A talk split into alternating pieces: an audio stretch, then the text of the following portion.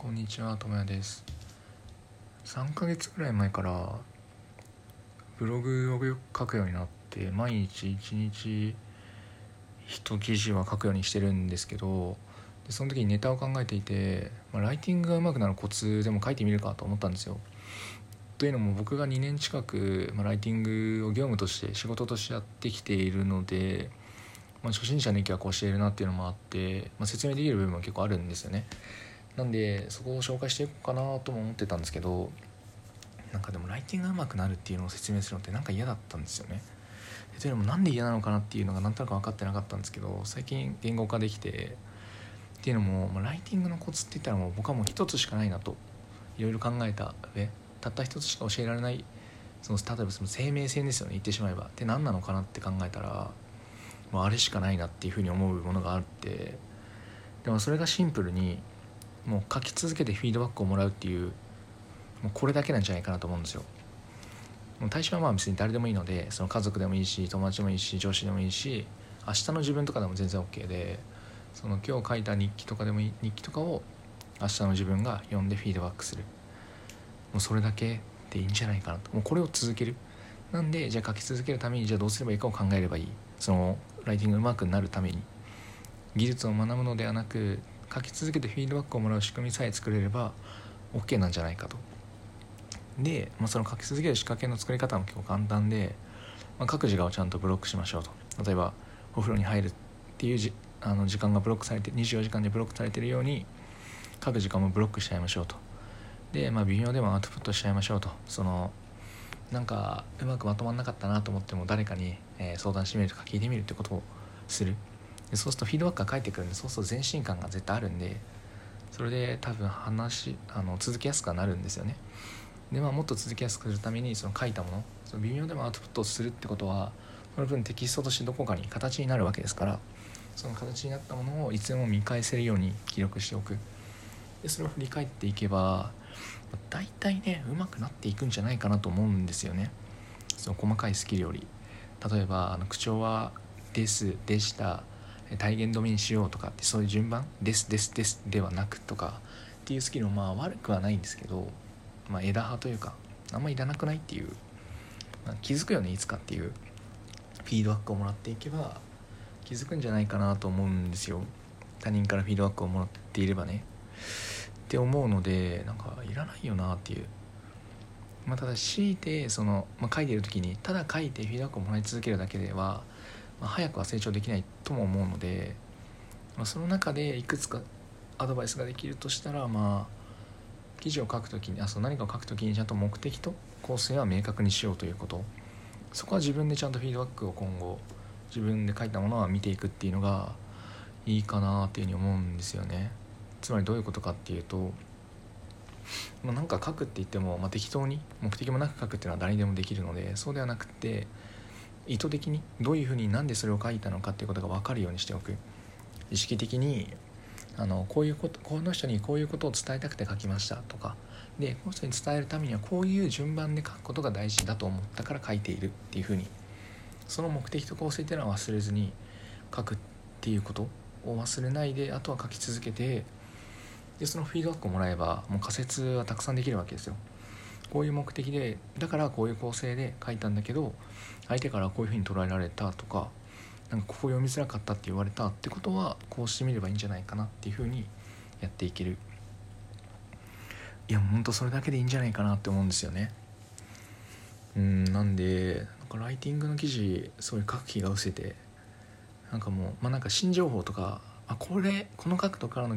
これは面白いなっていうのは今後もそのアウトプットしていこうかなと思うんですけどなんかライティングについて教えますみたいなのはすごい魅力を感じないというかなんかやりたくなかったんですよね。なんかこそばゆいというかそんなん書き続けるしかないよなみたいな。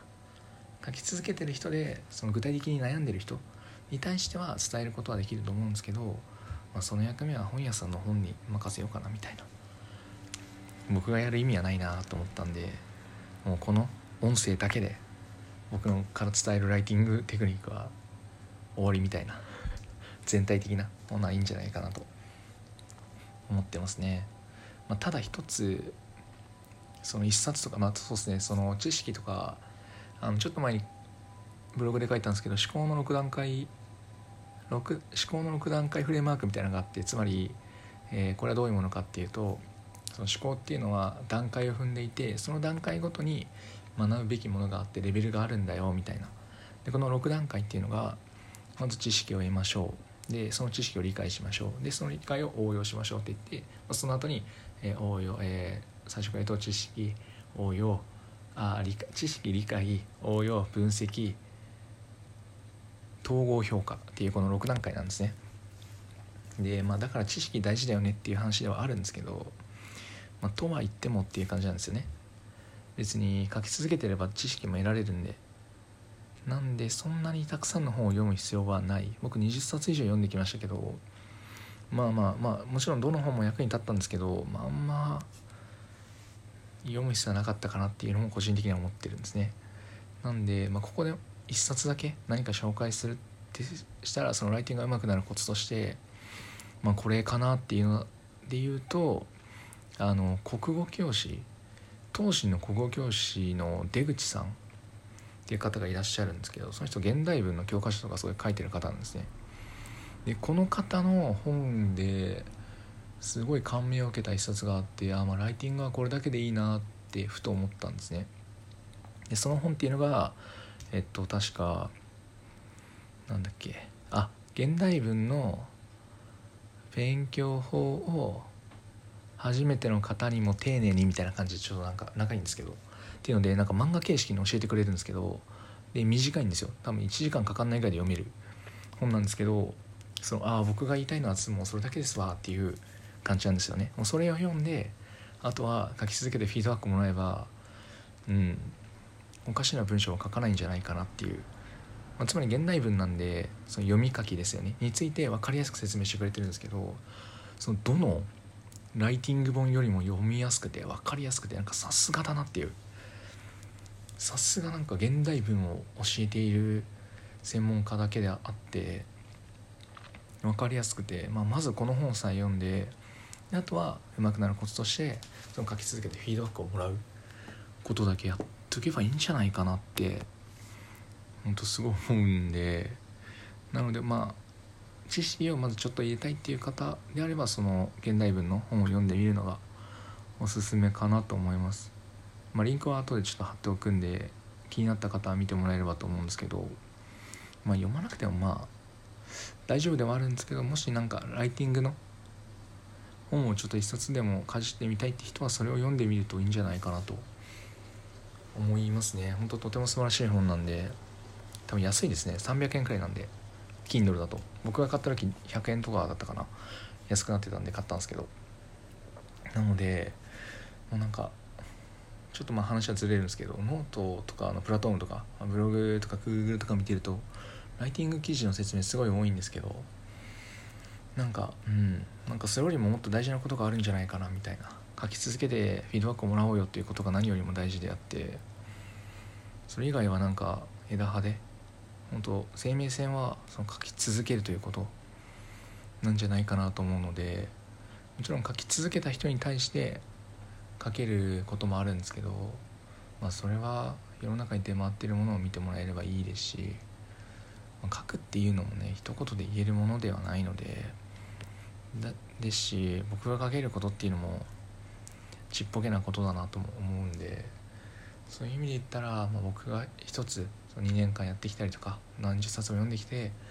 だけど、まあ、何か一つだけ伝えられるとしたらもう書き続けてもう何でもいいからフィードバックをもらってくださいと。もうそれだけでいいんじゃないかなと。もし本当一つしか伝えられないんだったら書き続けてフィードバックをもらってください。そのための仕組みを作ることに全力を注いでくださいと伝えるかなと思います。なので僕がライティングについて説明するのは多分この音声だけなんでちょっとまあ伝えたいなってこともあるかもしれないですけどここに収めておきます。なので是非書き続けてフィードバックをもらえるようなやり方をしてみてください。以上です。ありがとうございました。ではまた。